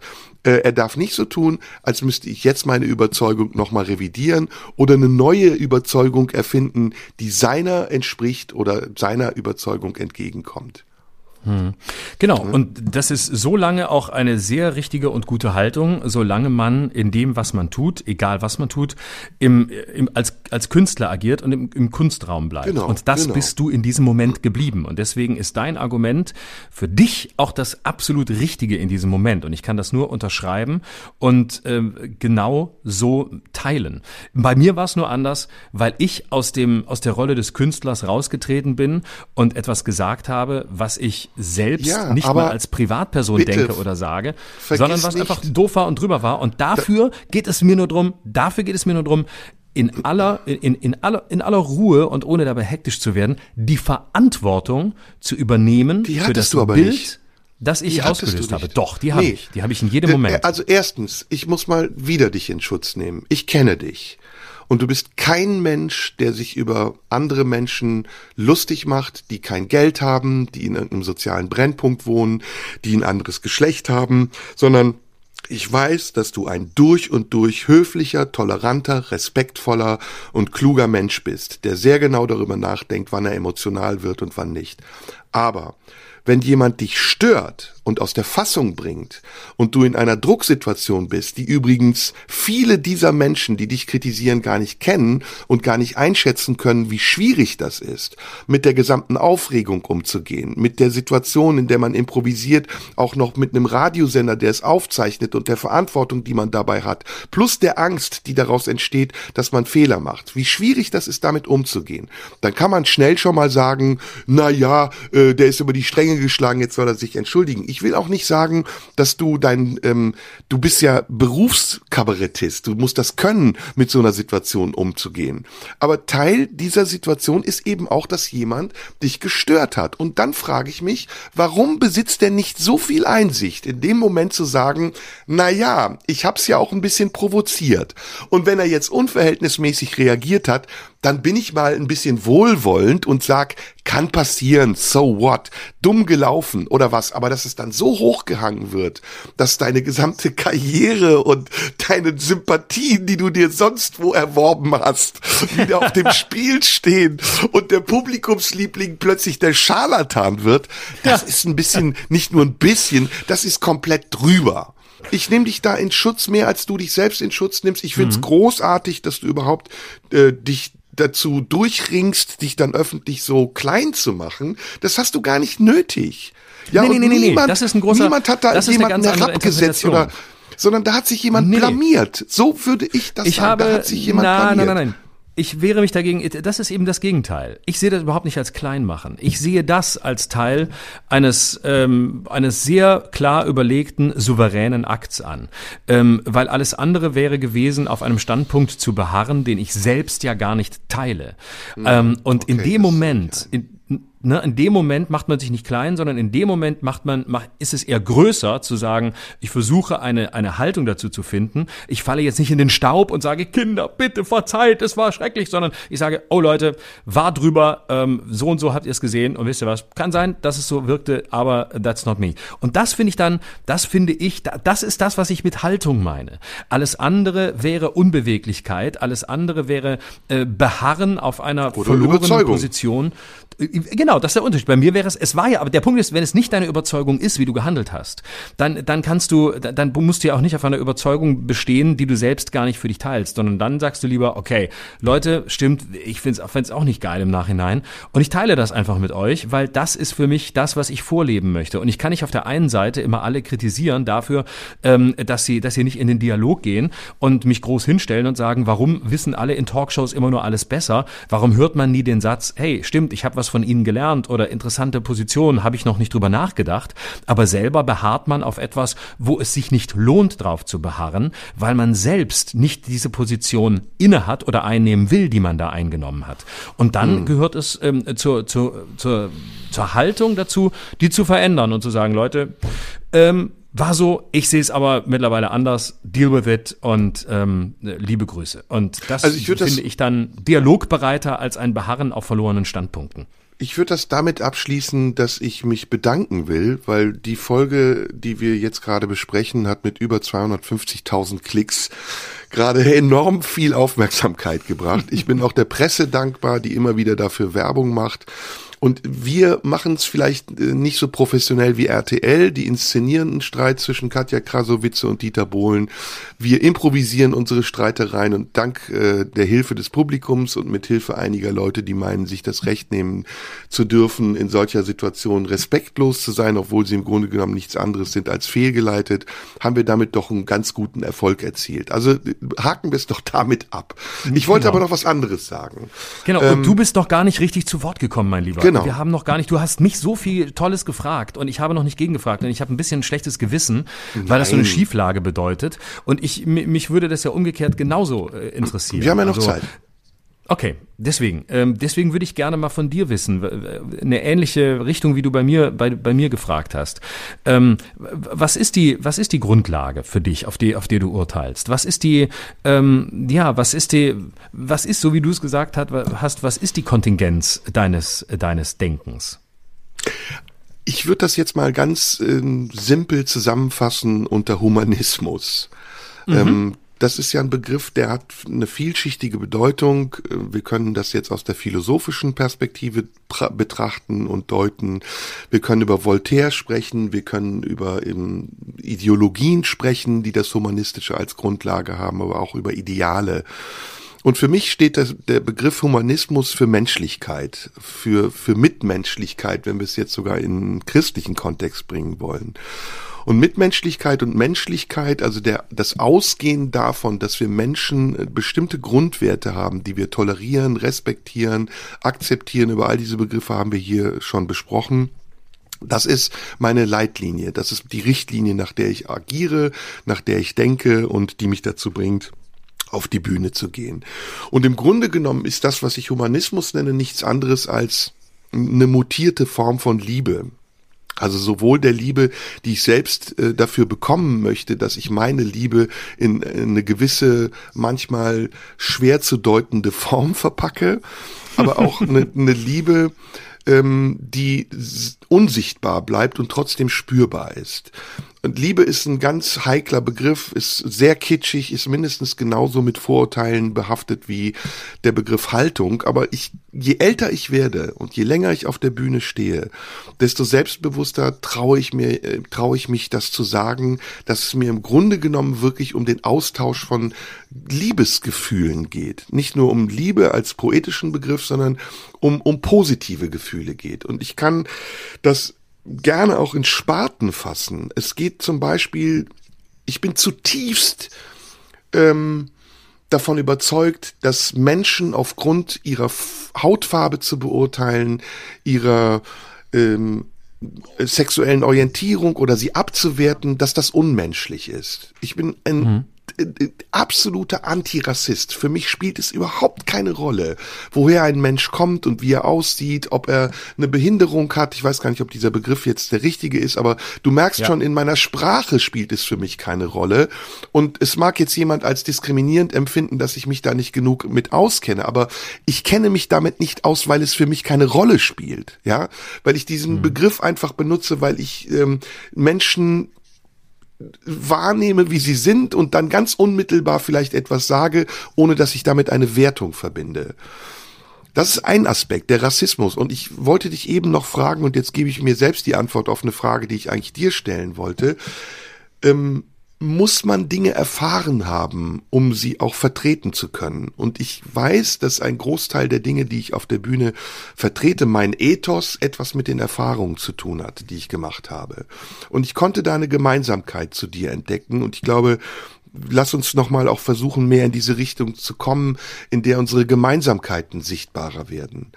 Ich glaube, etwas, was uns beide vereint, und das ist ein ganz starker Motor unserer Arbeit und auch immer wieder der Magnet, der uns zusammenbringt, ist der Kampf gegen Ungerechtigkeit.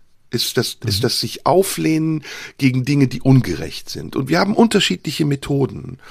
Du bist jemand, der äh, du bist sehr resilient. Du bist jemand, der ähm, eine große Ausdauer darin hat, Dinge erstmal auszuhalten und in diesem Aushalten zu merken, wie deine Position dagegen sich auch festigen kann oder wie eine neue Position daraus entstehen kann, wie die, die du eben in Bezug auf das Tipi beschrieben hast.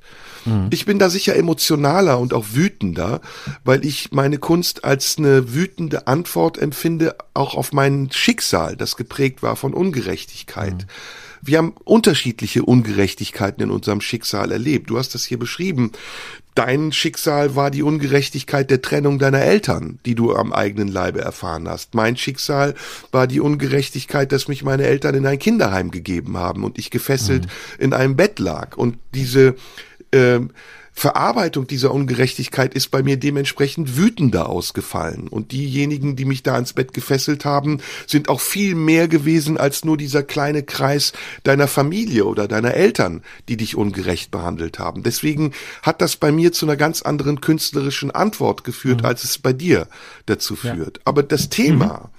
Ungerechtigkeit und gleichzeitig aber auch die Selbstüberprüfung, bin ich selbst manchmal ungerecht? Wie oft gehe ich in Fallen, die ich anderen stelle? Wie mhm. anfällig bin ich für die Vorwürfe, die ich anderen mache? Und kann ich mich selbst auch in solchen Momenten, in denen ich darauf hingewiesen werde oder in denen ich selbst die Erkenntnis habe, du hast eben das schöne Wort revidieren benutzt, kann ich mich dann revidieren und neu erfinden? Das ist der Kern unserer Kunst, ein wichtiger Motor, ein Brennmotor unserer Kunst. Und daneben mhm. gibt's natürlich viele andere Dinge. Die unwichtigsten Dinge, die daneben sind, sind für mich die tagesaktuellen Dinge. Die ja. unwichtigsten Dinge, die daneben stehen, sind Fragen um, bin ich jetzt für die Ukraine oder gegen die Ukraine? Das ja. sind Dinge, an denen sich unsere Art miteinander umzugehen äh, ausmachen da, das sind Dinge, an denen eigentlich das Publikum und die Menschen, die uns beurteilen und permanent irgendwie auseinanderbringen, feststellen müssten, dass gerade der größte Zusammenhalt unserer Arbeit darin liegt, dass wir das zulassen, ja, und nicht, mhm. dass wir es kategorisch ausschließen. Und ich verstehe auch zum Beispiel nicht, wenn ich Leute sehe und lese, die kommentieren, warum sie nicht wissen, dass du jenseits dieser Gemeinsamkeiten, die wir haben, aber auch das Recht hast und behältst, ein eigener Künstler sein zu dürfen. Ja. Klar. Und, und man dir nicht gestattet, ab außerhalb unseres gemeinsamen Kontextes auch eine andere Meinung zu haben, die vielleicht sogar meiner widerspricht und warum man dich sogar dafür viel mehr mitverantwortlich macht, dass ich eine andere Meinung habe als ja, du. Ja. ja? Also und umgekehrt denke, genauso. Ne? Und umgekehrt es genauso. ist exakt das Gleiche als bei mir umgekehrt, wo ich denke, genau. warum wird nach dir gefragt? Was denkt denn wohl Florian über das, was du sagst? Florian ja. denkt, was er darüber denkt, weil Florian ist Florian und ja, ich bin genau. ich.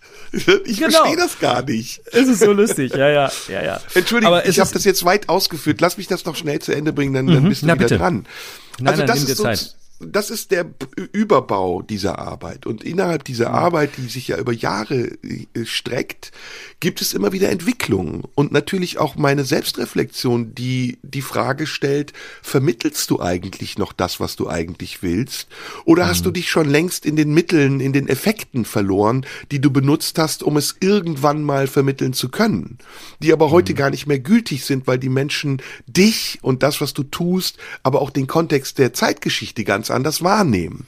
Aber auch das ja. wiederum ist unsere oder meine und deine und manchmal auch unsere gemeinsame künstlerische Herausforderung. Und es ist mhm. schade, dass man leider heutzutage das viel zu wenig sieht und die Effekte und das, was es mit Menschen in solchen Situationen macht, viel zu hoch hängt, statt anzuerkennen, dass wir überhaupt erstmal dieses Risiko eingehen. Mhm. Ne, Punkt. Mhm. Ja, ja, es ist, äh, ich glaube, der, der Punkt ist, ähm, man muss sich, glaube ich, klar machen, dass alles, was man tut, immer einer Art Nullpunktbewertung unterliegt. Ne? Also mhm. du kannst ähm, hier sehr oft und auch sonst erzählen, äh, was du in den vergangenen 35 Jahren ähm, äh, dir erarbeitet hast und was du getan hast und warum du eigentlich keine Lust mehr hast, es zu erzählen. Ja, aber ähm, paradoxerweise, Entschuldigung, wird das vergessen, aber viele andere Dinge werden wiederum nicht vergessen. Genau, dann ist man der genau. Typ, der die sexistischen Sprüche abgelassen hat. Genau. Wenn du dich erinnerst, dann erinnerst erinnere dich doch bitte auch an die 25 Jahre davor. Das war auch ja, der ja. Typ, der von Nazis aus meinem Kampf gelesen hat. Irgendwas kann genau. doch da nicht stimmen. Okay, genau. Und das, äh, ja, ja, und das, das ist natürlich eine Schwierigkeit, weil man selber immer mit dem ganzen Rucksack äh, durch durchs Leben läuft und äh, in diesem Rucksack sind sowohl die äh, Erfahrungen, die man früher gemacht hat, also bei dir ähm, das, das äh, gefesselte Kind im Heim. In diesem Rucksack ist aber auch ähm, das, was du auf der Bühne gemacht hast und wofür du gelobt wurdest und wo du singulär warst und bist. Ähm, da ist das alles drin und äh, plötzlich äh, sagst du einen Satz und äh, dann hast du das Gefühl, es wird nur der Satz bewertet und du denkst, verdammt nochmal, seht ihr eigentlich nicht den Rucksack? Rucksack, den ich mit mir rumschleppe. Ich habe jetzt seit 30 Jahren einen Rucksack, der war mal leichter, mal schwerer, da ist so viel von mir drin. Und was habe ich euch alles gezeigt? Und jetzt tut ihr so, als wäre ich gerade aus dem Nichts gekommen und äh, würde unbelastet hier mal eben irgendwas raushauen und jetzt mal zeigen, wer ich wirklich bin.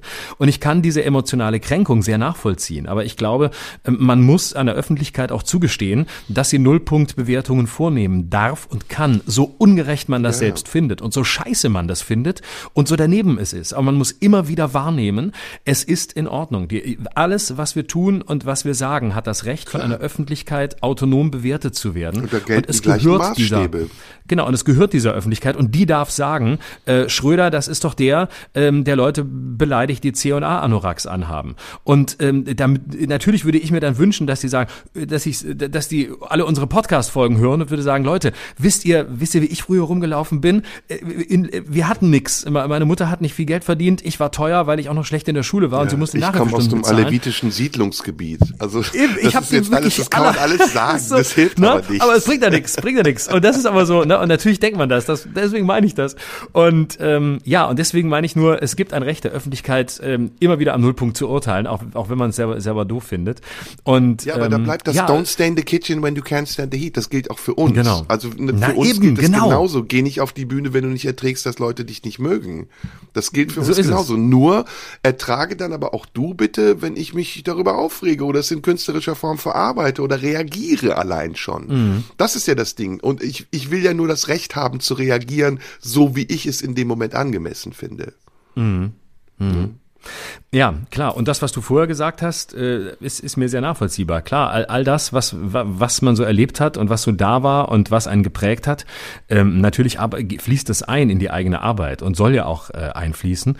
Und ähm, der Umgang äh, ist, und deswegen machen wir ja das, was wir machen, der Umgang ist natürlich ein sehr individueller. Bei dir ist er, ist er emotionaler, ähm, bei mir ist er, ist er weniger emotional.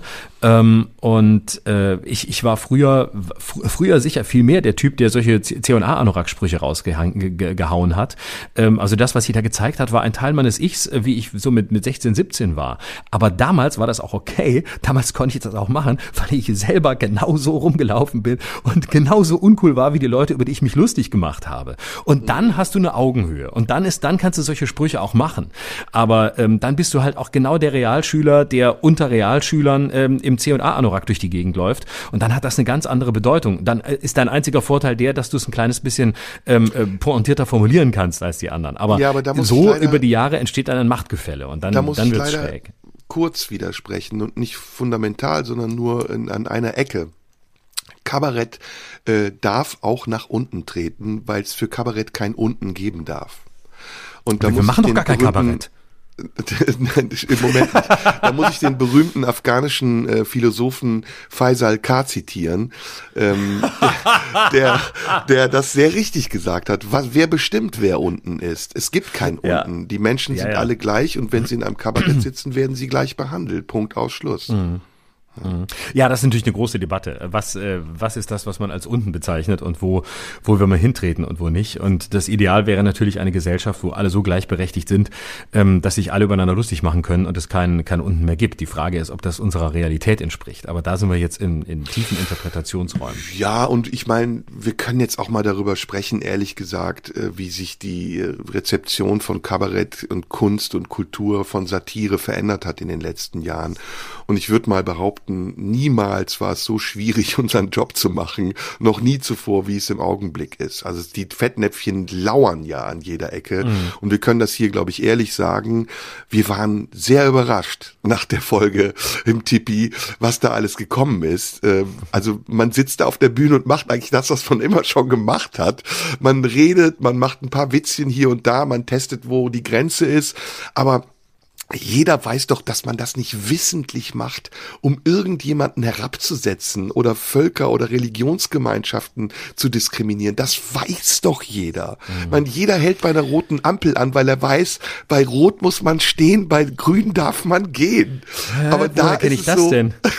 das hat man mir Ahnung. in Lörrach nicht beigebracht. ja, da wird man dann wieder mit so Fundamentalvorwürfen belegt, wo man denkt, oh nee, komm bitte, ey, hast du irgendwann mal irgendwas von mir gesehen? Gesehen oder gehört. Aber gut, du hast recht, das ist der Nullpunkt. Ne? Man, es ist mhm. letztendlich ist es der Kampf auch um den Nullpunkt, denn man will ja auch immer so wahrgenommen werden. Es ist ja ein guter Effekt, wenn man Menschen so noch erreicht. Ne? Ja, und ähm, es, äh, also ich würde sagen im Nachhinein, es, äh, ich weiß nicht, ob es so schwer noch nie war wie heute, so radikal würde ich es nicht formulieren, aber die Zeit, die ich als, als äh, sich für einen professionellen Bühnenkünstler haltenden Typen überblicke, würde ich sagen, es ist tatsächlich insofern schwieriger geworden, ähm, weil, äh, wenn ich es mal bemesse an dem, was ich früher gemacht habe, also was ich, keine Ahnung, vor, vor zehn Jahren erzählt habe oder so im Programm, ähm, da, da habe ich wirklich Sachen gemacht, wo ich im Nachhinein sage, boah, boah so ey, was hast du für eine Scheiße erzählst. Was hast du für ein Zeug erzählt? Da habe ich wirklich, da habe ich ein Zeug gemacht, ne? Und zwar wirklich so aus dieser C&A Anorak Kiste äh, auf, auf, dem Niveau. Ich hatte mal eine ganze Nummer, wo ich mich über ähm, Kita Erzieherinnen lustig gemacht habe. Ja, Und das war wirkliches nach unten treten, wo du denkst, ey, ganz ehrlich, das sind da, erstens mal hat es überhaupt nicht gestimmt, was ich da erzählt habe. Ich kannte ja nicht mal welche. Ich war ja noch nicht mal in dieser Welt. Ich wusste nichts. Ich habe das einfach irgendwie mir zusammen äh, gedacht oder irgendwo angehört oder irgendwie mitgekriegt, von Leuten erzählt gekriegt und habe das einfach gemacht und es war so arrogant und es war so niederträchtig, wo ich wirklich dachte, heute denke, es ist mir so peinlich und das gab es immer wieder. Und das hat mir aber damals keiner um die Ohren gehauen. Ähm, ich, ob es richtig war, mir das nicht um die Ohren zu hauen oder nicht, kann man dahingestellt sein lassen. Heute gäbe es einen riesigen Aufschrei, auch zu Recht, weil die Gesellschaft da auch zu Recht sensibler geworden ist. Damals hat man es mich machen lassen, hat gesagt, ja gut, ja, warum nicht, machte sich halt darüber lustig. Geworden. Ah, genau, aber im Nachhinein habe ich auch habe ich ganz oft gedacht, was hast du da eigentlich, was hast du dir eigentlich dabei gedacht? Wie kommst du eigentlich zu diesem Urteil? Du weißt es doch gar nicht, du kennst mhm. es noch nicht mal.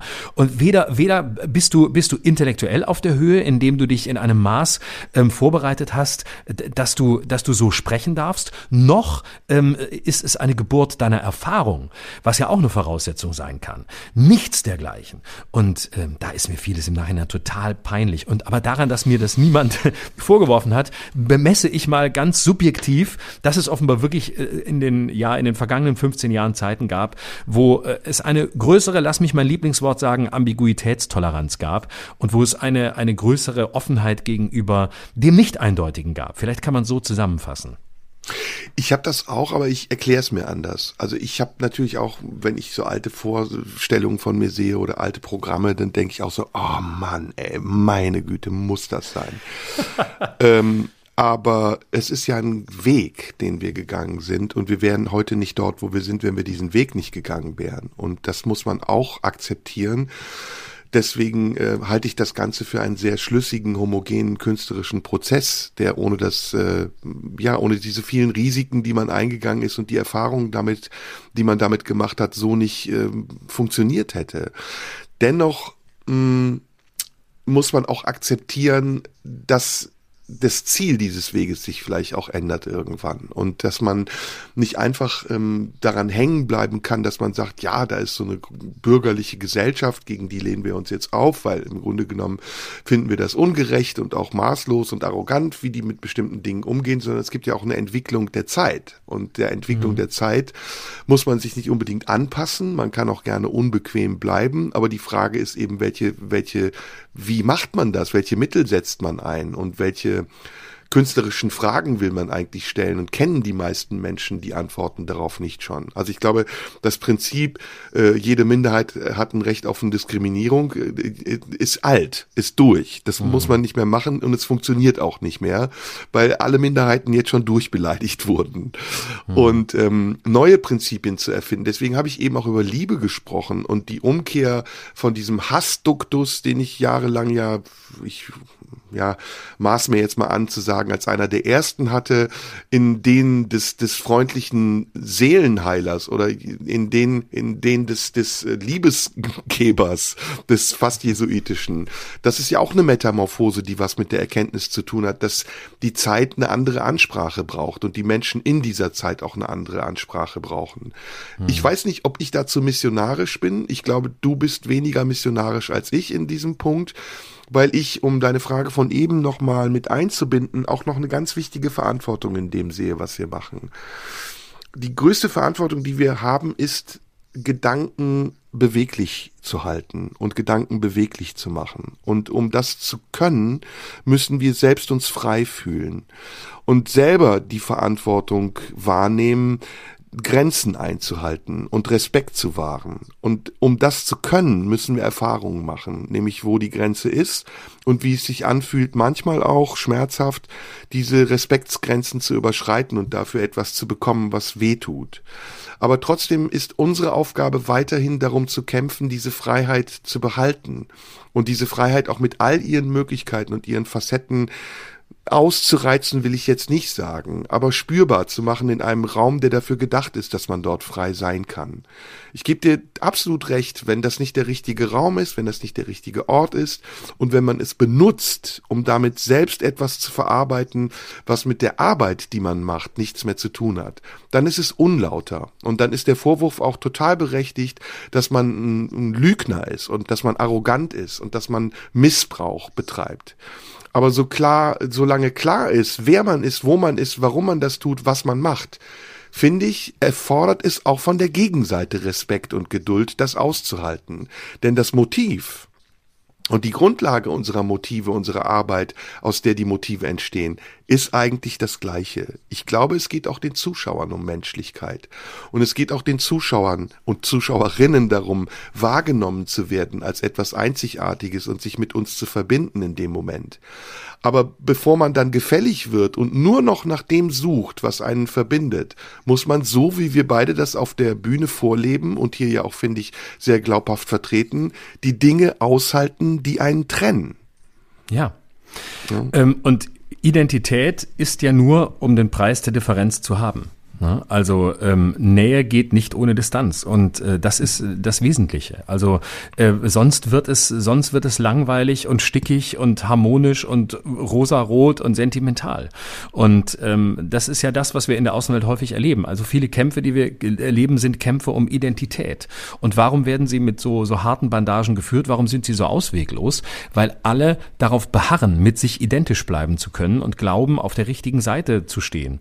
Und ähm, was, was wir tun und was es äh, ja auch ausmacht, ist, dass wir uns in unserer Differenz, in unserer Unterschiedlichkeit, auch in unseren Differenzen sein lassen, ähm, ohne den anderen bekehren zu wollen, ohne den anderen missionieren zu wollen, ohne den anderen äh, fertig zu machen, sondern diese Differenzen bis an den äußersten Punkt zu führen, ähm, um die Menschen an genau dem teilhaben zu lassen, was jeweils in uns ist und sie sich damit auch selbst zu überlassen.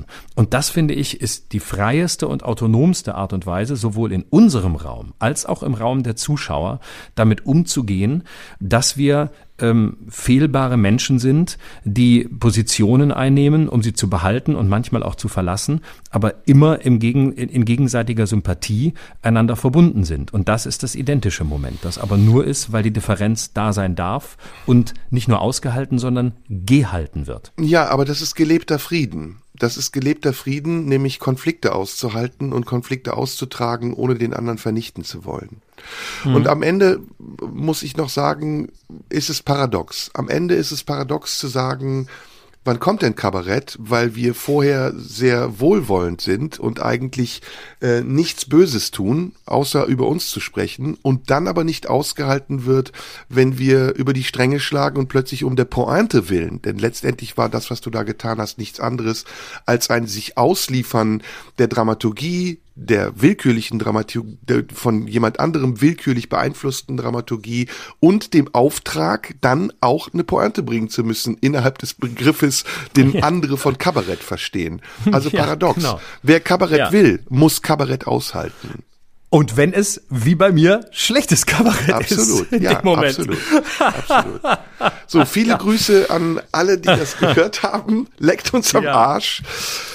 Äh, nein, natürlich nicht. Das war jetzt wieder Kabarett. Nein, äh, ja, genau.